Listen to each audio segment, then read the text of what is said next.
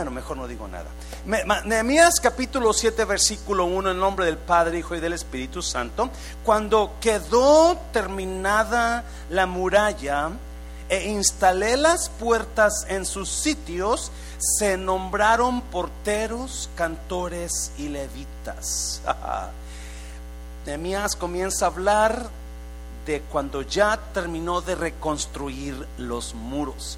A mi hermano Anani, versículo 2, le entregué la responsabilidad de gobernar Jerusalén junto con Ananías, el comandante de la fortaleza, porque era un hombre fiel que temía a Dios más que la mayoría. ¿Lo está leyendo conmigo, iglesia? Les dije, no dejen abiertas las puertas durante las horas más calurosas del día y aún mientras los porteros estén de guardia, mantengan las puertas cerradas con las barras puestas. Asignen a los residentes de Jerusalén para que hagan guardia, cada uno con un turno regular. Algunos servirán en puestos de centinela y otros frente a su propia casa. ¿Qué está haciendo Nehemías? Está envolviendo a todo el pueblo al cuidado de las ciudades. Cada quien va a servir de centinela. Hagan turnos, una hora tú, otra hora tú, otra hora tú, y no tienes que servir lejos, ahí cerca de tu casa, en la puerta cerca de tu casa, ahí tú vas a... Qué bonito, ¿no? Versículo 4. En este tiempo la ciudad era grande y espaciosa, pero poco poblada, y ninguna de las casas se había reconstruido. Acuérdese, de dos millones de judíos que salieron, solamente 50 mil han regresado por ese tiempo. es una ciudad muy grande, pero la mayoría de las casas está sola. Capítulo 8, versículo 1. Entonces todo el pueblo se reunió como un solo hombre en la plaza que está frente a la puerta de las aguas y dijeron al escriba Esdras que trajera el libro de la ley de Moisés que el Señor había dado a Israel. Versículo 2. El primer día del mes séptimo el sacerdote Esdras trajo la ley ante la congregación de hombres y mujeres y de todo el que era apto para entender lo que oía. Tres. Y leyó el libro desde el alba hasta el mediodía. ¿Lo está leyendo conmigo? y leyó el libro desde el alba hasta mediodía frente a la plaza que está en, ante la puerta de las aguas en presencia de hombres de mujeres y de cuantos podían entender. Y los oídos de todo el pueblo estaban atentos al libro de la ley. Cierre sus ojos. Padre, bendigo tu palabra. Gracias, Señor. Gracias por las victorias que usted nos da. Aún en medio de problemas, aún en medio de guerras, aún en medio de ataques, podemos mirar tus victorias en nuestras vidas. Espíritu Santo, toma estos minutos que nos quedan y habla nuestros corazones en el nombre de Jesús. ¿Cuántos dicen amén? Puede tomar su lugar. So, capítulo 7 de Nehemías es una introducción para el capítulo 8. ¿Cuántos saben, dicen, dicen amén a eso? Capítulo 7 de Nehemías ah, introduce lo que pasa en el capítulo 8 en este libro. Now, si usted leyó conmigo capítulo 7, el versículo 1, Nehemías dice, cuando terminamos el muro y pusimos las puertas. ¿Y es, iglesia? Cuando terminamos el muro y pusimos las puertas, déjame decirte, si usted pertenece al Señor, si usted es creyente y usted conoce a Jesucristo, todo ataque del enemigo que venga contra usted va a ser una motivación para Dios para darle victoria en sus situaciones. Todavía están dormidos, todavía están dormidos. Se lo voy a repetir.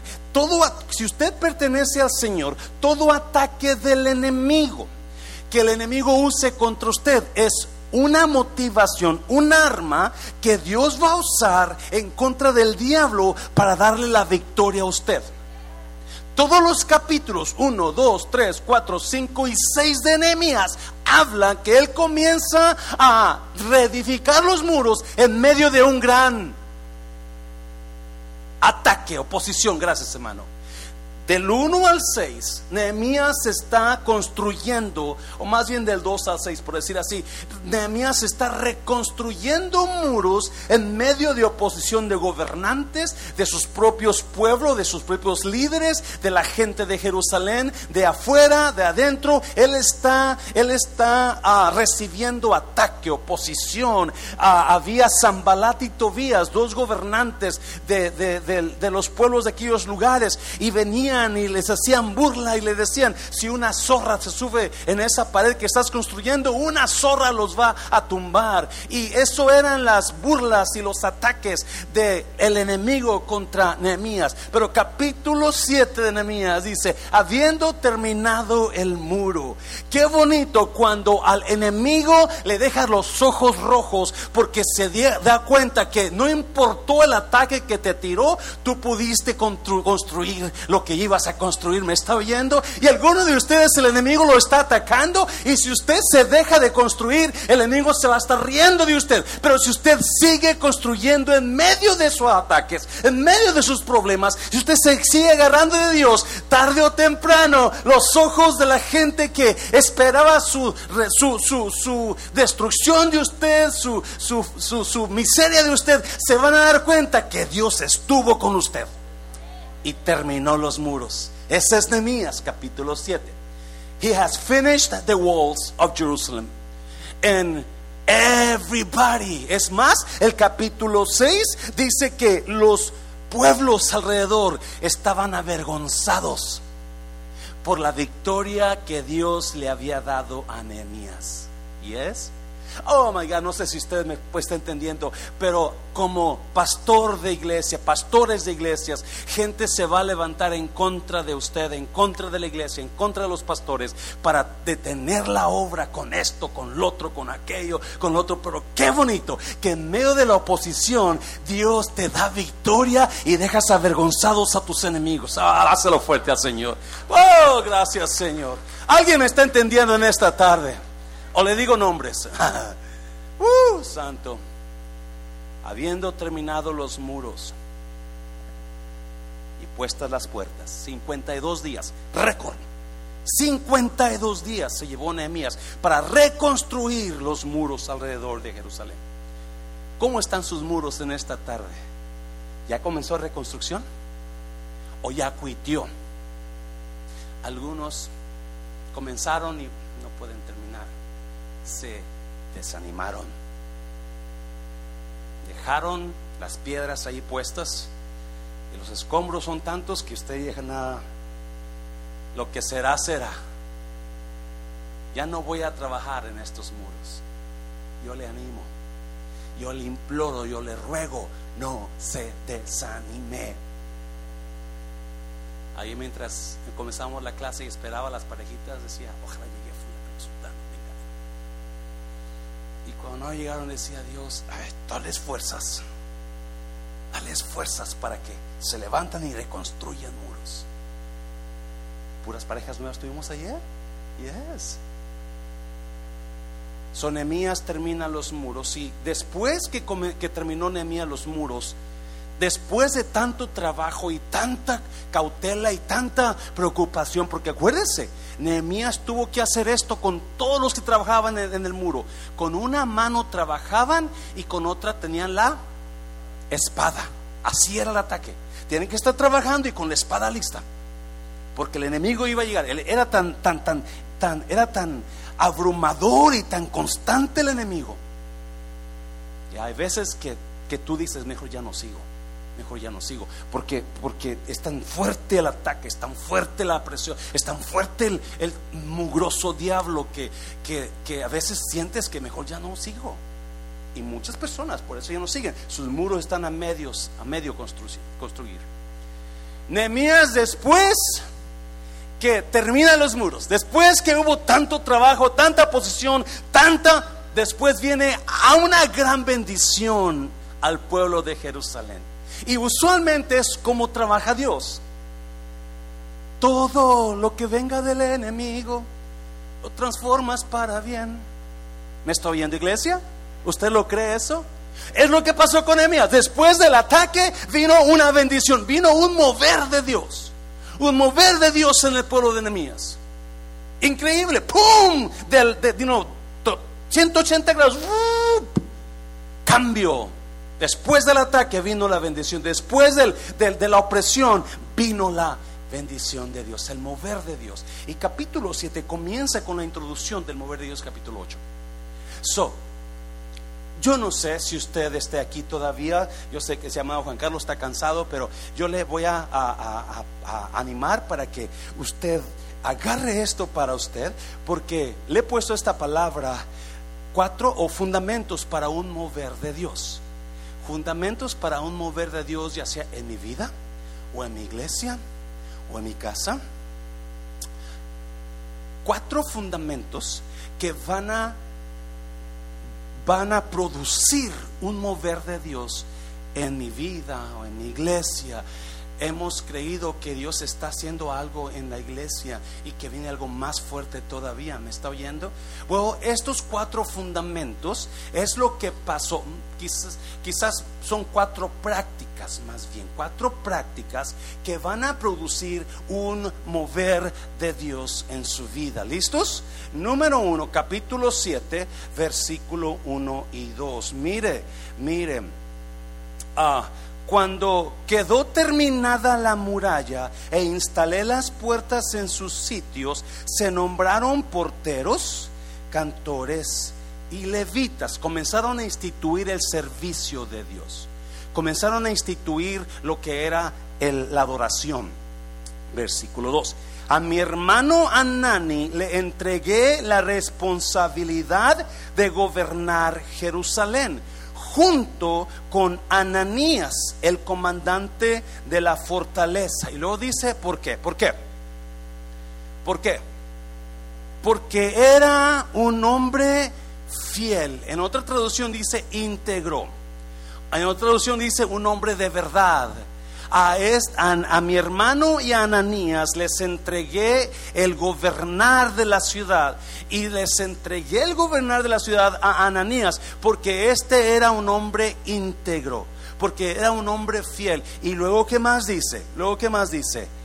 Y que tenía, que temía a Dios más que la mayoría que temía a Dios más que la mayoría. Capítulo 8 viene un mover de Dios, viene un mover del Señor.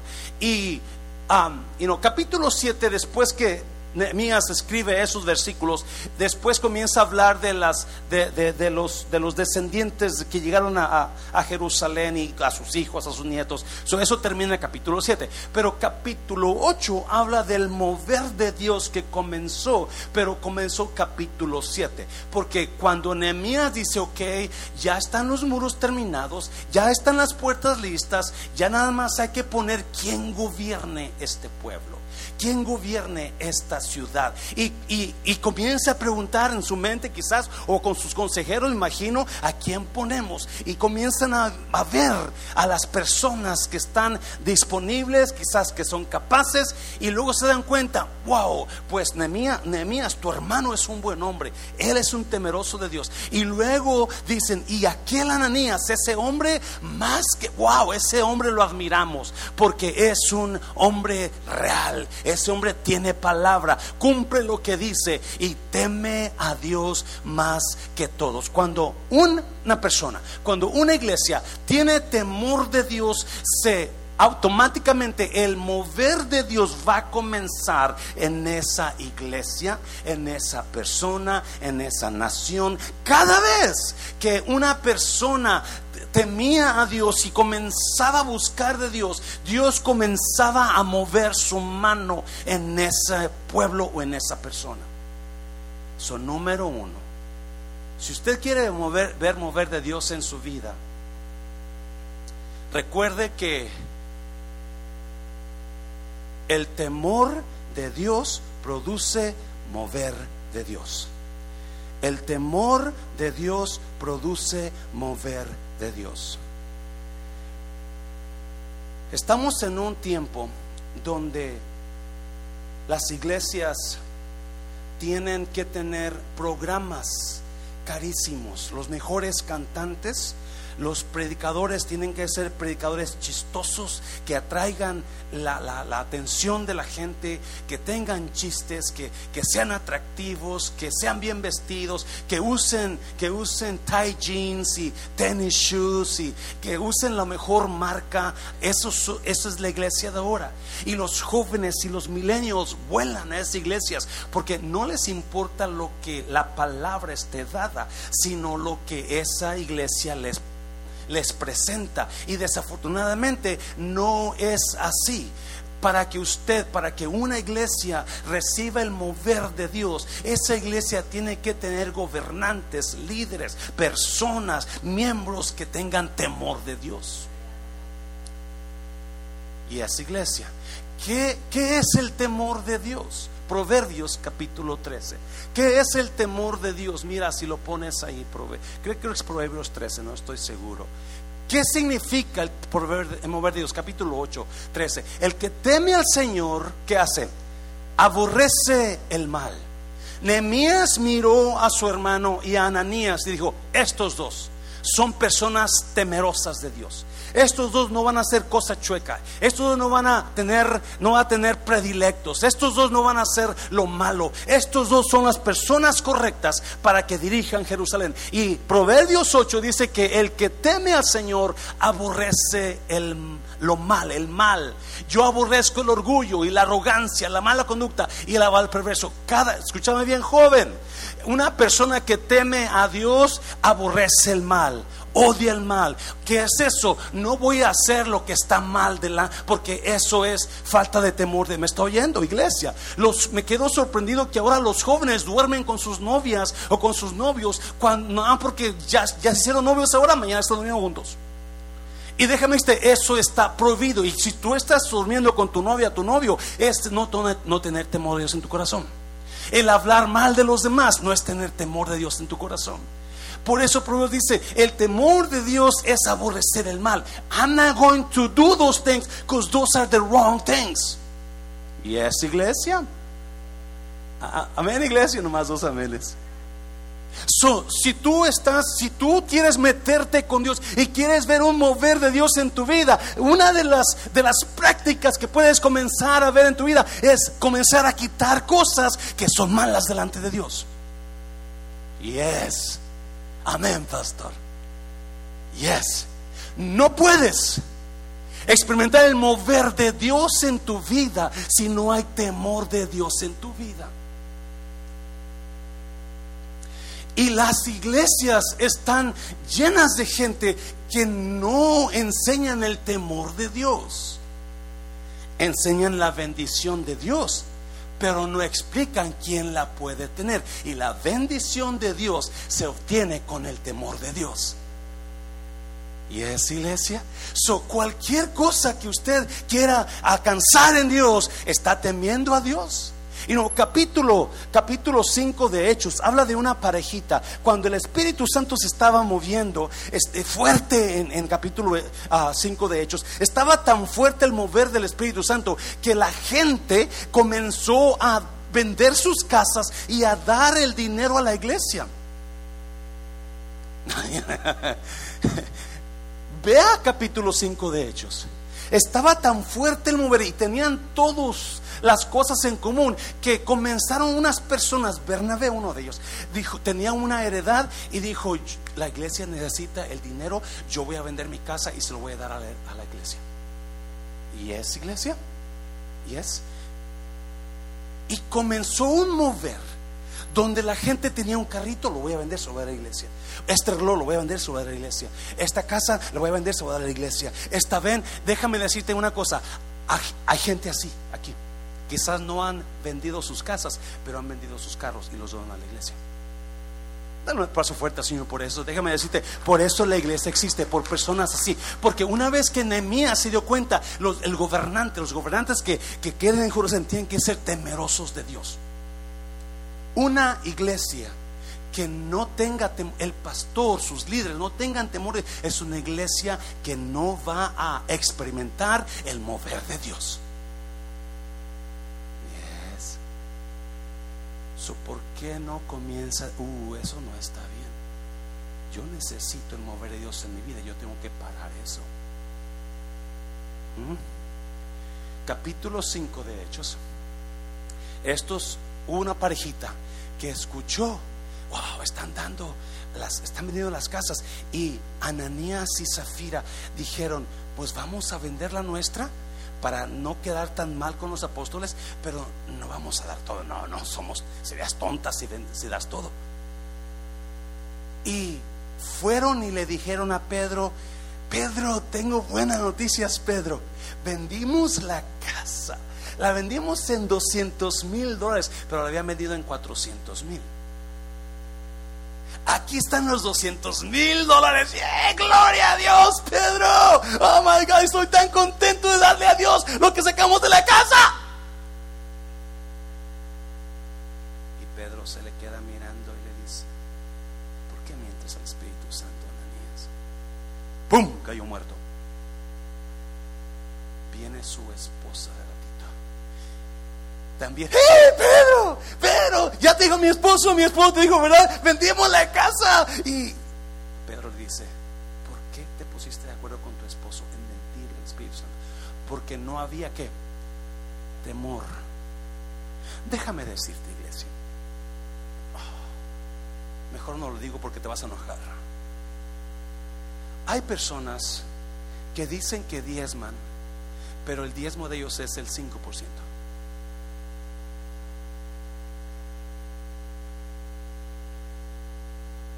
¿Estás siendo honesto con el Espíritu Santo? Mejor no lo diezmes o no lo cinco diezmes. Porque te estás llevando mal. Porque no hay que temor aquí. Y que estoy predicando al coro, pero por si acaso hay alguien aquí que piensa que Dios no sabe nada. Dáselo fuerte al Señor, iglesia, porque me está poniendo nervioso. Y Pedro le dijo, ¿por qué se pusieron de acuerdo para tentar al Espíritu del Señor? He aquí los pies de los que han sepultado a tu marido están a la puerta y te sacarán a ti. Versículo 10. Versículo 10, de inmediato ella cayó a los pies de él y murió. Cuando los jóvenes entraron, la hallaron muerta, la sacaron y la sepultaron junto a su marido. Versículo 11. Y gran, ¿qué? Y gran, ¿qué? Y gran temor sobrevino a la iglesia entera y a todos los que oían estas cosas. Dios ha traído ejemplos a la iglesia con personas, pero no lo quieren admitir. Porque usted y yo, si usted y yo mentimos al Espíritu Santo o a Dios en cosas que estamos haciendo en el Señor y no son verdad, es porque no hay temor en nosotros y Dios va a poner un ejemplo en nosotros. ¿Me está oyendo, iglesia? No, capítulo 8, versículo 1. Capítulo nuevo, mejor. Uf, me voy ahí porque muchos me están mirando bien feo. Y versículo, capítulo 8, versículo 1. Número 2, número 2. Entonces, todo el pueblo, como un solo hombre, se reunió en la plaza que está frente a la puerta del agua y le pidieron al maestro Esdras o escriba traer el libro de la ley que el Señor le había dado a Israel por medio de Moisés. ¿Lo está leyendo aquí? So, aquí comienza el mover de Dios. Escucha bien. So, so, ah, lo primero que Dios comienza a hacer después que les dio la victoria sobre sus enemigos a, a, a, Nehemías y pudieron terminar el muro en tiempo récord, ahora Nehemías pone a gobernantes y son gobernantes temerosos de Dios, íntegros, tienen palabra. Yes. Y enseguida, capítulo 8, pasa algo increíble. Un día viene todo el pueblo y saben que Esdras, Esdras es el escriba. ¿Qué es un escriba? Una persona que traducía la Biblia a mano, la escribía a mano. ¿Cuál era la Biblia? Los cinco libros del Pentateuco, los cinco primeros libros de la Biblia. En aquel tiempo nada más la, palabra de Dios eran cinco libros. ¿Alguien sabe cuáles son? Génesis, Éxodo y números, ¿verdad? Alguien por allá lo dijo correcto. Génesis, Éxodo, números, Levítico y Deuteronomio. Esos eran, esa era la Biblia. Esos eran los mandamientos, esa era la ley. So, después que pone gobernantes, después que pone gobernantes justos, algo pasa. Yo no sé cómo pasó, pero todo el pueblo, todo el pueblo se juntó en la plaza y fueron con Emías y le dijeron, Emías, queremos que nos leas la palabra de Dios. ¿Lo está leyendo conmigo? So, la segunda práctica que va a traer el mover de Dios sobre su vida es hambre por la palabra de Dios. La segunda, número uno, la práctica que va a traer mover de Dios sobre tu vida es el temor de Dios para Él. Déjame decirte, iglesia, no te lo puedo reenfatizar, reenfatizar, pero te aseguro una cosa, usted comience a ser íntegro y temeroso de Dios. No importa aquel aquel diga de usted o aquella diga de usted, usted sabe estar caminando íntegro, temeroso de Dios, hay un mover que se va a levantar en tu vida. Y la segunda cosa es hambre por su palabra. Versículo 1, vamos por ahí para que lo veas otra vez conmigo. Oh, God, God. Entonces todo el pueblo, ¿cuánto? Todo el pueblo, como un solo hombre. O sea, de repente algo pasó en ellos. Queremos oír palabra de Dios. ¿Cuántos vienen esta tarde diciendo, yo quiero oír palabra de Dios? Uh, we want to hear God's word tonight. Yo quiero, pero no una persona, no dos, todos, miles de gente. Y vinieron a la plaza que está frente a la puerta del agua y le pidieron al maestro Esdras, trae el libro de la ley que el Señor le había dado a Moisés por medio de Moisés, versículo 2. Así que el día primero del mes séptimo, el sacerdote Esdras llevó la ley ante la asamblea que estaba compuesta de hombres y mujeres y de todos los que podían comprender la lectura. Versículo 3, note, note, note. Y la leyó en presencia de ellos desde cuándo? ¿Desde cuándo? Desde el amanecer hasta mediodía. En la plaza que está frente a la puerta del agua. Todo el pueblo estaba como muy atento a la lectura de la ley. ¿Cuántas horas duró Nehemías leyendo? Seis horas. Seis horas. Seis horas leyendo. Porque todo el pueblo quería oír palabra. Todo el pueblo. Alguien sabe lo que estoy hablando. Cuando tú estás tan apasionado porque tú quieres oír palabra. Me acuerdo que una vez allá cuando comenzaba en Dios, una vez una persona me pidió un favor un domingo en la noche. Yo iba a la iglesia, ya le dije, domingos en la mañana, a las 9 de la mañana la escuela medical, domingos en la mañana a las 10 y media de la mañana al primer servicio. Hermano Sánchez aquí está de testigo. A, domingo en la noche a las 7 de la noche. Miércoles a las 7 de la noche. Viernes a las 7 de la noche. Sábado a las 7 de la noche con los jóvenes. Los únicos días que no iba eran lunes, martes y jueves. De ahí todo el tiempo. Porque escucho quejas por ahí. Bueno, escucho rumores. Ay, toda la semana en la iglesia. Y no había el domingo. El otro día llegó un pastor al, refrán. Escuche esto. Por favor, no lo tome a mal, ¿ok? Llegó un pastor al refrán y me pregunta, Pastor, ¿cómo está la iglesia? Yo no sabía que era pastor hasta ese día, porque siempre va a comer. Y le dije, pues ahí vamos, echándole ganas. A veces llega mucha gente, a veces media gente, a veces poquita gente, pero ahí vamos. Dijo, no, en mi iglesia tenemos muchos meseros.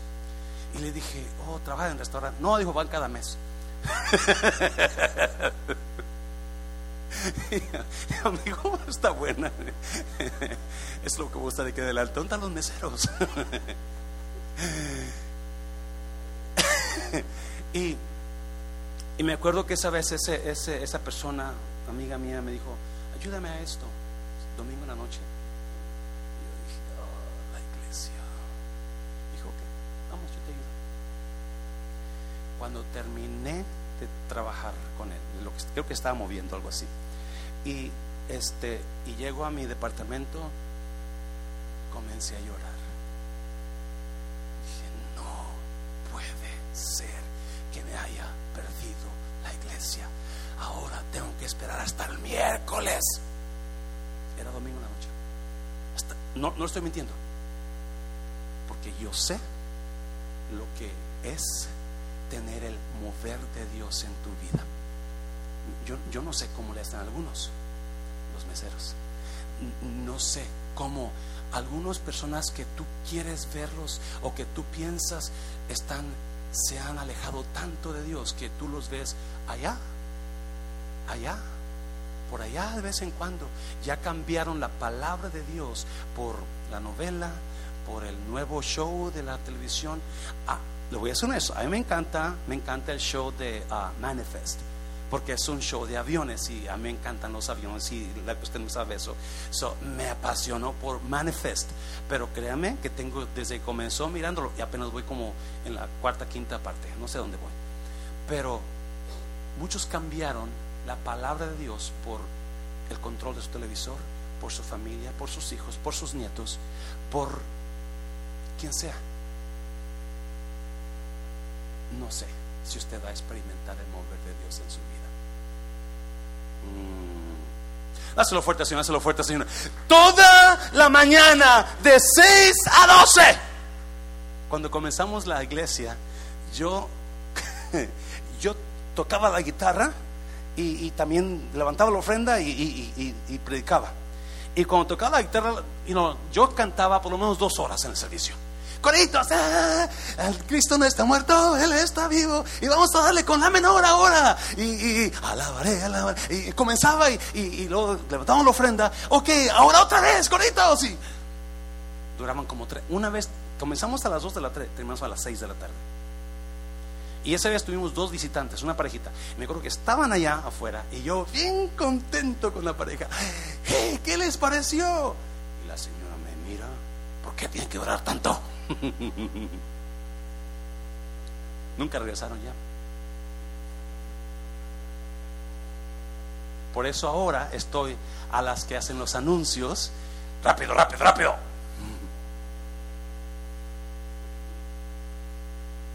Pero seis horas.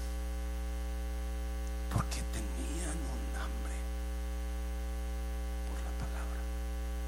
Y es iglesia.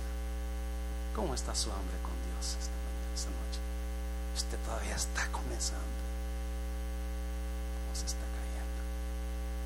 No he terminado. Versículo 4. Mire. El maestro Esdras se puso de pie sobre una plataforma de madera construida para la ocasión a su derecha estaba Matatías, Semá, Anías, Urías, Hirquías y Maseías. A su izquierda Pedaías, Masael, Malquías, Jasún, Hasbadana, Zacarías y Mesulán. Son los líderes. Número 5. Esdras, a quien la gente podía ver porque él estaba en un lugar más alto, abrió el libro y todo el pueblo, ¿qué hizo? ¿Qué hizo? Se puso de pie honrando qué? A Esdras. ¿Por qué cree que cada vez que, tenemos servicio le digo, póngase de pie en reverencia a la palabra? No tengo que decirle, iglesia, de aquí en adelante, cuando usted vea que el pastor se sube a predicar, ¿usted qué va a hacer? O cualquier persona, no solamente el pastor, que predique, usted póngase de pie. Porque la palabra se debe de reverar.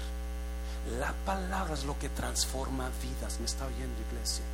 So ven que Esdras se sube y automáticamente, listos. Todo el pueblo. Sigue leyendo, versículo 5, 6. Entonces Esdras bendijo al Señor, el gran Dios, y todo el pueblo, ¿cómo?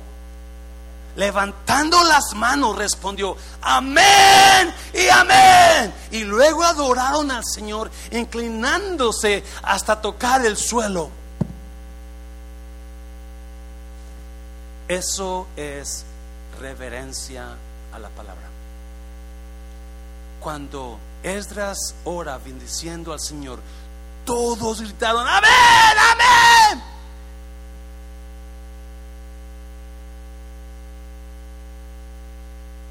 Enseguida se postran.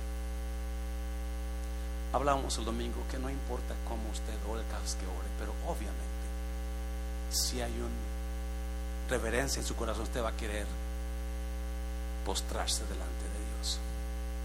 Cuando estoy en mi oficina es lo que hago. Me postro delante de Dios en el suelo tirado. Cuando estoy aquí estoy orando, caminando por las por toda la iglesia. Eso va a traer mover de Dios en tu vida, iglesia. No. Voy a seguir leyendo. Versículo 7. Los levitas, Jesúa, Baní, Serebías, Jamín, Acub, Sabetai, Odías, Mesaías, Kelitá, Azarías, Josabed, Hanán y Pelaías, le que le explicaban la ley al pueblo que qué que no se movía de su sitio. no, no sé cómo lo hizo Esdras, pero asignó a ciertas personas a que se asegurasen, pienso, así como lo dice, parece que eran grupos de hombres que estaban con grupos de personas. Y cuando él leía la escritura, ellos le explicaban al pueblo. Y el pueblo no se movía de su lugar. Acuérdense, ¿cómo estaban ellos? Parados. Seis horas parados. Pero ahí estaban, atentos a la palabra. Yo no sé. ¿Por qué la gente se siente en cuanto comienza la palabra? Se van. Se levantan y ya no los ves. Ah, hasta cuando se acaba el servicio, oh, hey, ¿dónde estaba, hermana? O hermana. O se ponen a platicar con la vecina. Hay, veces que yo hasta estoy acá y me perturban porque estoy escuchando los pláticas. Y a veces, quiero gritar a los sugieres, por favor, callen a esta persona. Porque no hay que reverencia la palabra. No, estas personas están ahí, están paradas, escuchando la palabra y no se mueven de su lugar. No por una hora, no por dos horas o por tres, por seis horas. Por eso no hay mover en nuestras vidas de Dios. Porque no tenemos, tenemos a la palabra como algo, oh, ya sé lo que va el pastor. O, ah, no importa lo que tenga que decir el pastor. Yo no sé, pero no es el pastor, es la palabra. Recuerdo que otra vez estaba en la iglesia, esta vez estaba en la iglesia en el servicio.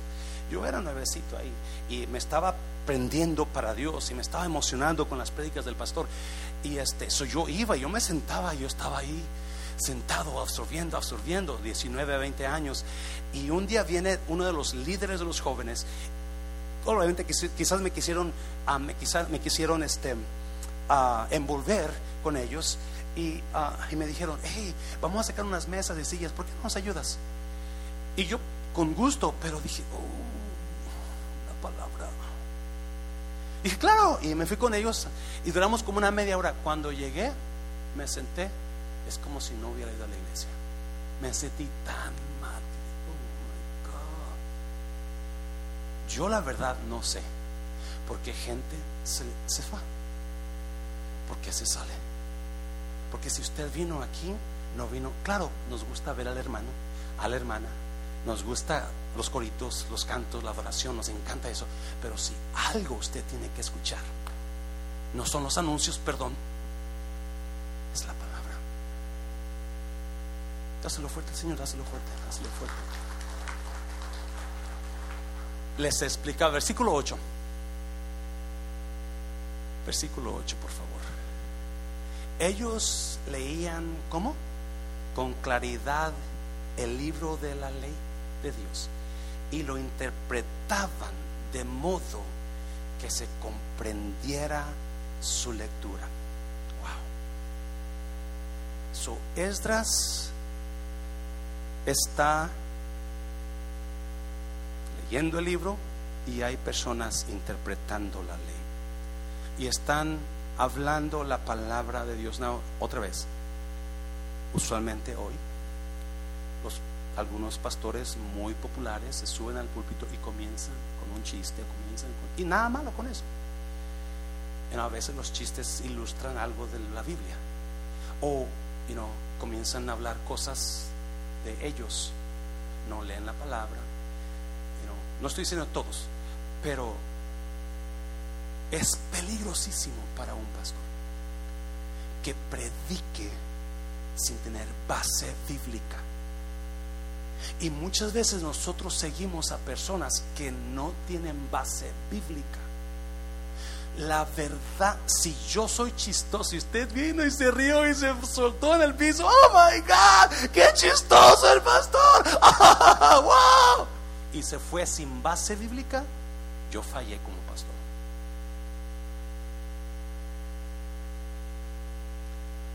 O si vine y conté una historia que lo hizo chillar, me hizo ayudar el pastor, pero no le di palabra bíblica, fallé como pastor. El hambre por la palabra de Dios trae mover de Dios a nuestras vidas. Mover de Dios. Número tres, porque ya, you número tres, convicción de la palabra produce mover de Dios. Sonemías primero pone a gobernantes rectos, íntegros, temerosos de Dios. Y eso comienza a mover.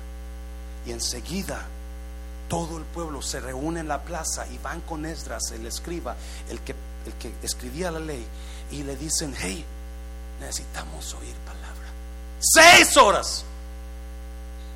Parados ni al baño fueron. Me acuerdo que una vez que trabajaba en aerolíneas vino una tormenta.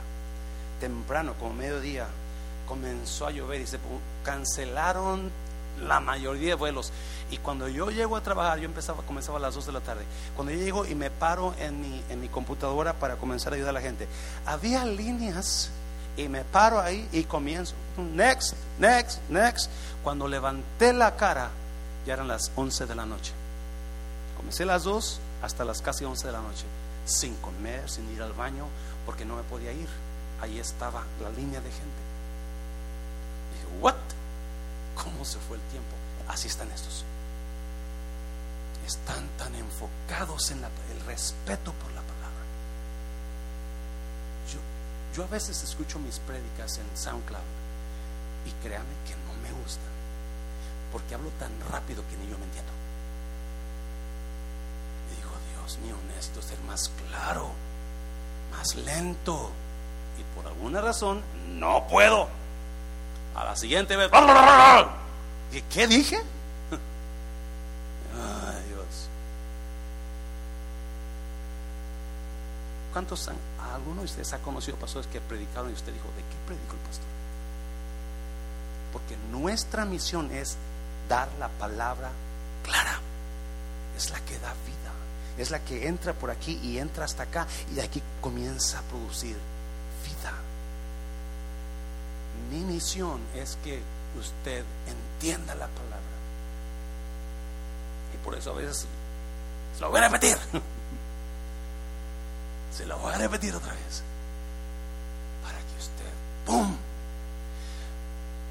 Convicción de la palabra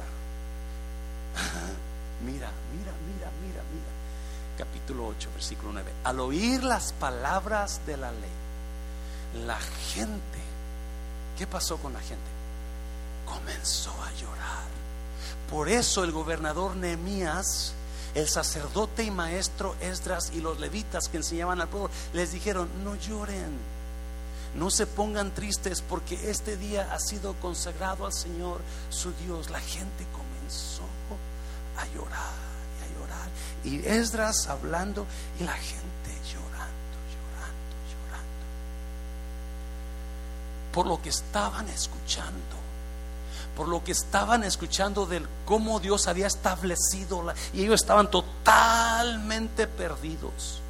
Versículo 10 Versículo 10. Ah, luego Nehemías añadió, ya pueden irse, coman bien, tomen bebidas dulces y compartan su comida con quienes no tengan nada, porque este día ha sido consagrado a nuestro Señor. No estén tristes, pues el gozo del Señor es nuestra fortaleza.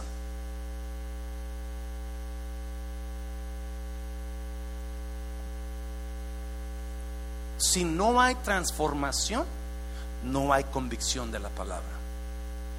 cada vez que usted escuche la palabra y se le diga eso, la Biblia enseña que está mal.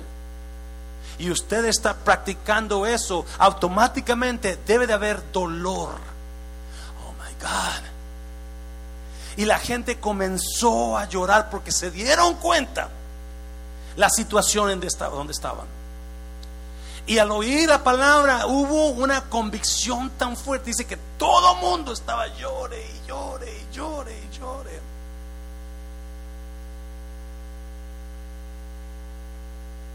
Porque la palabra estaba haciendo efecto. ¿Usted cree que si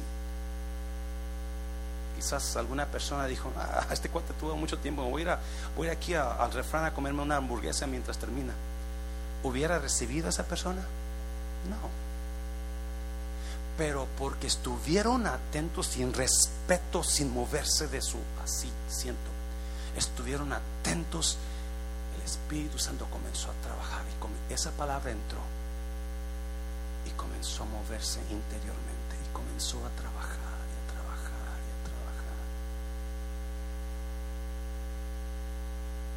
Y de repente dijeron, oh my God, estoy mal, estoy súper Y Nehemías y Esdras y los ayudantes dicen, no lloren, cambien su lamento en gozo, porque esas lágrimas que son ahorita de dolor se van a convertir en su más grande gozo. ¿Me está oyendo?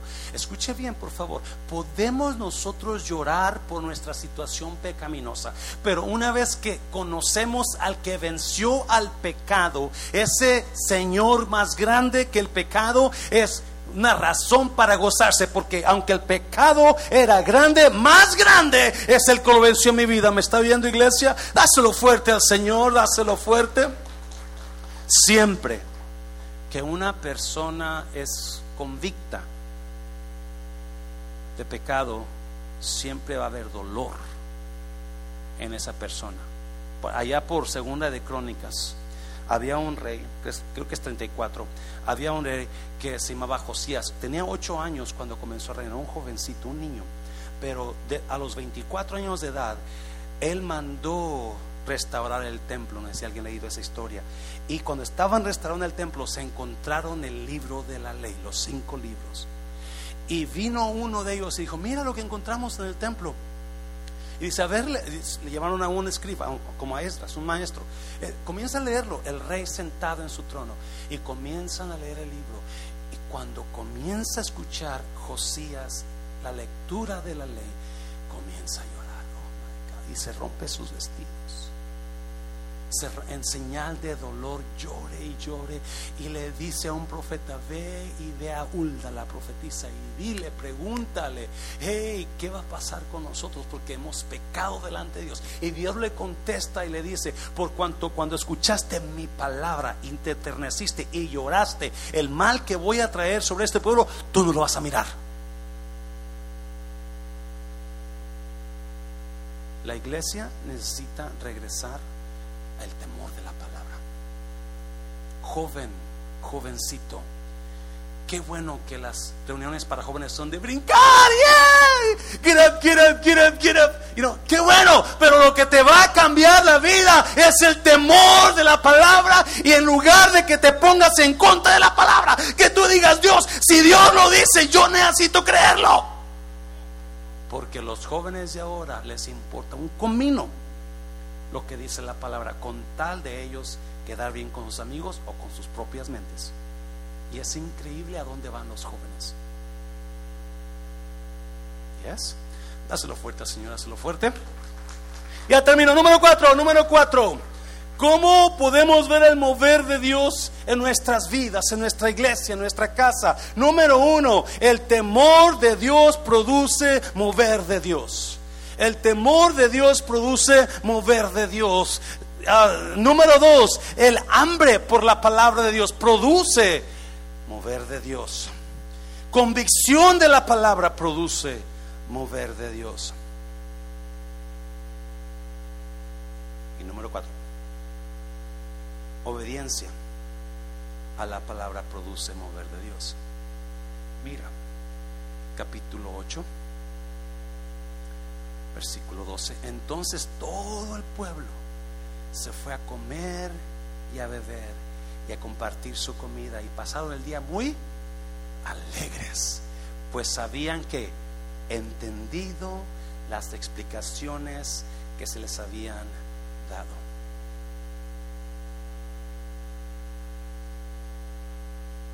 Versículo 13. Al día siguiente, los jefes de familias de todo el pueblo y los sacerdotes y los levitas se reunieron con el escriba Esdras para que les ¿qué?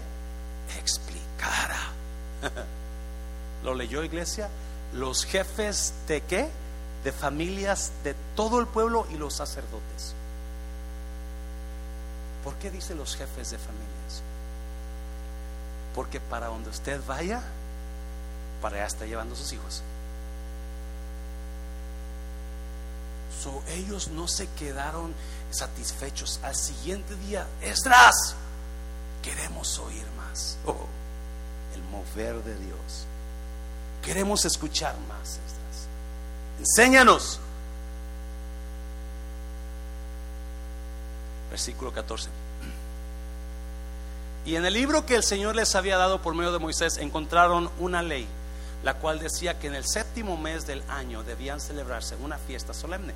Ellos están en el séptimo mes, durante la cual todos los israelitas debían vivir siete días en tabernáculos, 15. Esta ley debía pregonarse por todas las ciudades y en Jerusalén. Y la orden era, salgan a los montes y corten ramas de olivo silvestre y ramas de arrayán y hojas de palmeras y de todo árbol frondoso y hagan unas cabañas como está escrito. 16. El pueblo salió a cortar ramas para hacer las cabañas. Algunos las hicieron en las azoteas de sus casas, otros las pusieron en sus patios, o en el patio del templo, o en la plaza de la puerta de las aguas, y hasta en la plaza de la puerta de Efraín, 17. Todos los israelitas que habían vuelto del cautiverio armaron sus cabañas y durmieron allí. Pues desde los días de Josué, hijo de Nun, hasta ese día no habían cumplido con este mandato. Y ahora que lo cumplían, sentían una gran alegría. ¿Se imagina? Más de 50 mil personas haciendo sus cabañitas afuera, en los techos de sus casas, en, la, en, la, yarda enfrente, en la yarda atrás, la alegría, trayendo ramas, vamos a dormir y, y vamos a estar ahí, como en los tiempos de Moisés, había una emoción, una alegría de estar viviendo los días que Dios había mandado, porque la leyeron y dijeron, ¿y por qué no lo estamos haciendo?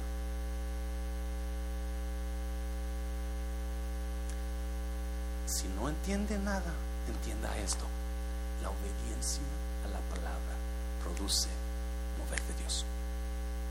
La obediencia a la palabra produce mover de Dios. Mucha gente no ha entendido eso. Obviamente no tienen el temor total tienen temor, no digo que no, pero no total, porque hay ciertas cosas que no quieren dejar. No son obedientes. Pastor, yo estoy durmiendo con mi, con mi novia y, todavía no estoy casado. Mm, ¿Por qué no se casa? Obediencia. Vamos a pasar a dar los diezmos. Oh, yo no creo en eso. Obediencia a la palabra produce mover de Dios. Es increíble lo que Dios va a cambiar en tu vida cuando usted comienza a ser obediente a la palabra de Dios. Es increíble las cosas que usted da. Si un día voy a traer las fotos de este servidor cuando estaba antes de Cristo para que usted vea, what, ese es mi pastor. No. Por lo destruido y lo mentalmente caído que yo estaba. Y no solamente mentalmente, emocionalmente, pero financieramente. Tirado. Pero Cristo vino y agarró a este joven y lo cambió de una manera que ni yo me conozco a veces. Me está viendo iglesia, porque yo me acuerdo la primera vez que leí Malaquías tres días. Yo en mi casa leí nunca ofrendaba. Y ofrendaba un dólar, me lo llevaba y no llevaba la cartera a la iglesia. me iba en la ven. Yo decía, hagan para que pongan gas a la ven. No tenía carro. Si me daba un dólar, para que no me convenciera el Espíritu Santo que dar 10 o 5 o 20. Un dólar y pasaba con mi dólar. Pero cuando leí Malaquías tres días, dije, ah, no. Si Dios dice que lo pruebe, yo lo voy a probar. Y déjame decirte, comparado con lo que yo era, a donde Dios me ha llevado, me ha dado más, mucho más de lo que merezco. Porque donde hay obediencia en la palabra, produce mover de Dios en tu vida. Hazlo fuerte, Señor. Póngase de pie. Póngase de pie. Alguien que le, de los músicos que le pase, por favor. Si alguien está, Rafa aquí o Mari, pásale, por favor. No, incline su rostro. Si quiere pasar al altar, pásale. Yo le voy a, a retar en esta tarde. Yo no escuché muchos amenes ni muchos gritos en esta, no sé por qué, pero, pero bueno.